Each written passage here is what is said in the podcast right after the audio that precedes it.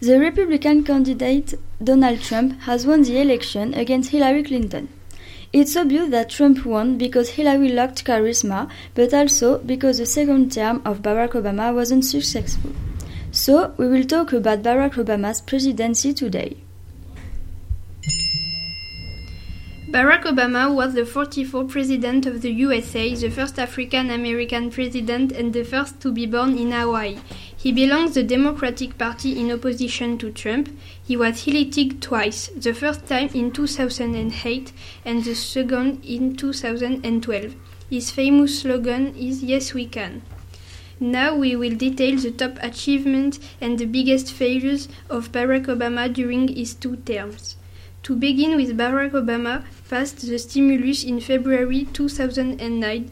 He signed $780 billion American Recovery and Reinvestment Act to spur economic growth.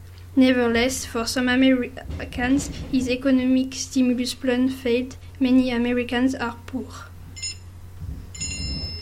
Barack Obama passed the healthcare reform in 2010.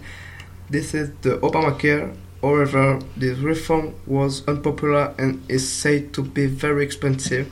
Regarding the foreign affair, Barack Obama improved Americans' image abroad.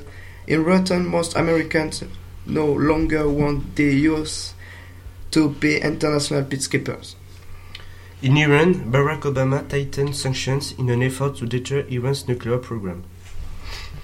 However, many Americans distrust Iran to honor the recent nuclear deal in the long run.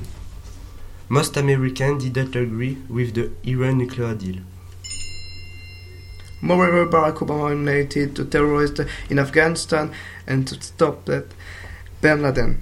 He put an end to torture to the discrimination of the homosexuals in the army. Then, because of climate change, President Obama has been one of the key leaders that fought for the Paris Agreement.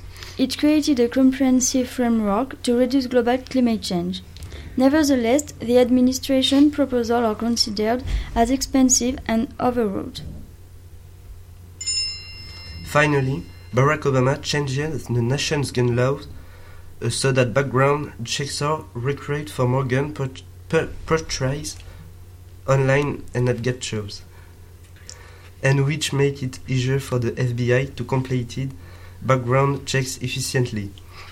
In return, gun control supporters wish he had done more right gun rights.